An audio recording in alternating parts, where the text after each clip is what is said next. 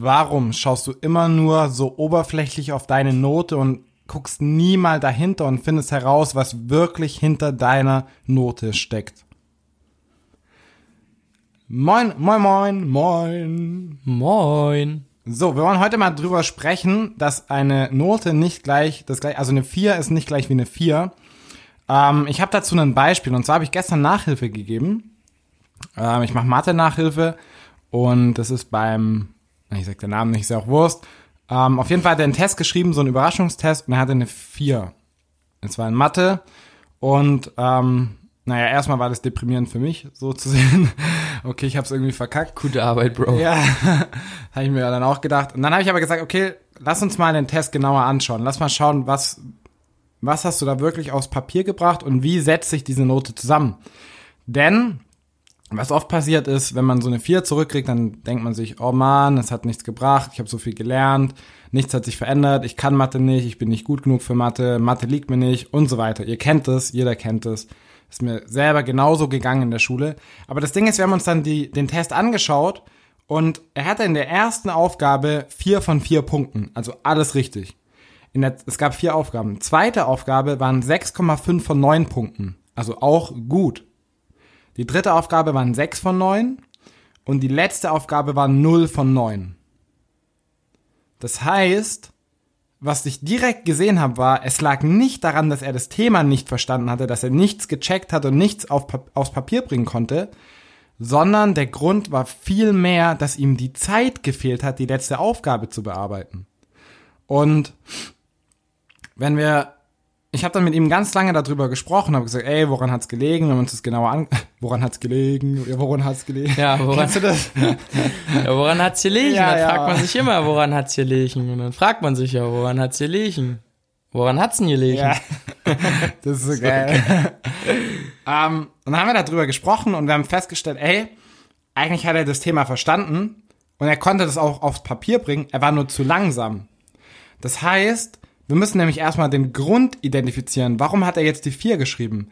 Und das ist der erste Schritt. Und im zweiten Schritt kannst du dann quasi die, ähm, die Ursache so behandeln. Also dann liegt es nicht daran, okay, er muss mehr lernen, sondern er wusste, wie es geht, aber er muss einfach daran oder trainieren, zum Beispiel schneller zu zeichnen, schneller Sachen zu beschriften, ähm, schneller zu messen, weil es ist so viel mit Dreieck und Winkeln und sowas ist es, äh, war der Test.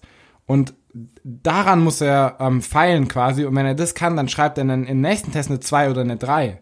Das heißt, nur weil da jetzt die 4 steht, kann er trotzdem im nächsten Test gut oder sehr gut sogar sein. Wenn er einfach nur die, das ausmerzt, woran es wirklich gelegen hat. Hier legen. Hast du dazu auch was zu sagen, oder?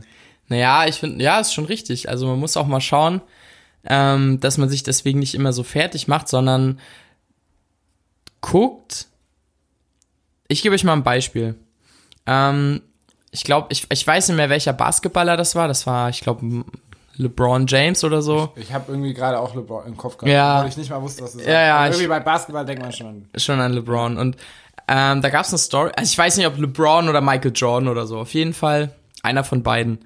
Und da gab es eine Situation, er hat zum Beispiel Freiwürfe gehabt und er hat die letzten zum Beispiel zehn Würfe oder Freiwürfe immer ganz, ganz, ganz, ganz knapp nicht getroffen. Ähm, immer nur ganz knapp, also ist immer so ein bisschen am Ring und dann rausgesprungen oder so. Und dann kam ein Reporter und hat so gesagt, ey, ist schon kacke, du hast jetzt 10 von 10 Freiwürfe verkackt. Und er hat gesagt, nee. Also der Reporter hat es so dargestellt, als, als ob er alle Freiwürfe so richtig doll verkackt hat. Und er hat gesagt, nee, ich bin nur ein Prozent vom Treffer entfernt.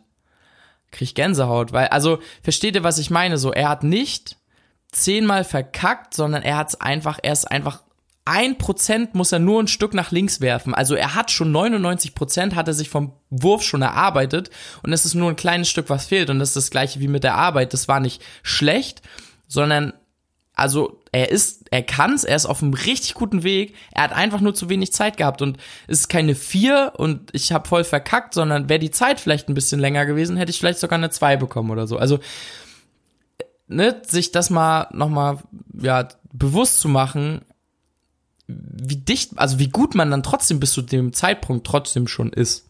Ja. man könnte so, wenn man das abstrakt nochmal so betrachtet, das habe ich, das fand ich so geil, habe ich in einem Hörbuch letztens gehört. Ähm, man denkt ja immer, Erfolg ist so, wenn du es geschafft hast. Also, und ist ja auch so, Erfolg ist ja so ein Substantiv, ist ja ein Ereignis.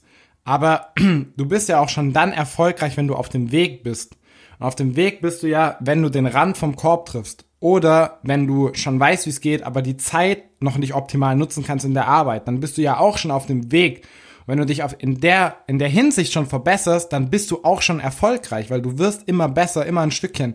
Und irgendwann, und das ist halt leider das, das Thema, aber das ist im Leben immer so, du siehst während des Prozesses nicht immer, wie viel du besser wirst, aber irgendwann erreichst du dann das Ergebnis. Macht das Sinn? Hm. Also, du, du, du schreibst ja nicht jeden Tag einen Test quasi und dann schreibst du eine 4, eine 3,8, eine 3,6, eine 3,4, Ja. sondern du lernst und lernst und lernst und schreibst den Test und dann schreibst du halt die 4. Und dann arbeitest du an deinem Zeitmanagement. Du guckst, dass du schneller zeichnest, schneller die Winkel misst, schneller abmisst und dann schreibst du bei der nächsten Klausur, wenn du es da abliefern kannst, eben die 2. Aber du siehst ja den Weg nicht jeden Tag, wenn du übst, von der 4 zu 2. Und genauso ist es ja auch beim, beim Basketball-Ding. Du siehst ja nur, wenn er trifft. Du siehst ja Genau. nicht, okay, jetzt waren es 98 Prozent, jetzt waren es 96 Ganz genau, das ist das, Und was ich das meine, ja. muss man sich wirklich, oder wenn du, wenn du dir das klar machst, hilft es enorm dabei. Weil du weißt, der Weg zählt schon. Es ist schon der Weg, der zählt und nicht nur das Ergebnis, weil Hm. ich bin schon auf dem richtigen Weg. Yes. Nice. Geiles Ding. Also Leute, macht euch nicht fertig bei so einer Note, sondern schaut, woran hat's hier liegen. Das müssen wir jetzt schauen, woran es hier liegen hat. Ja, wirklich da, weil nur wenn du die, die Arbeit nochmal genau anschaust, nicht einfach so wegschmeißen, ja, alles scheiße, sondern guck wirklich, woran hat's hier liegen. und dann kannst du daran arbeiten und dann kannst du auch deutlich besser werden. Also Leute. Fuck Noten. Let's rock.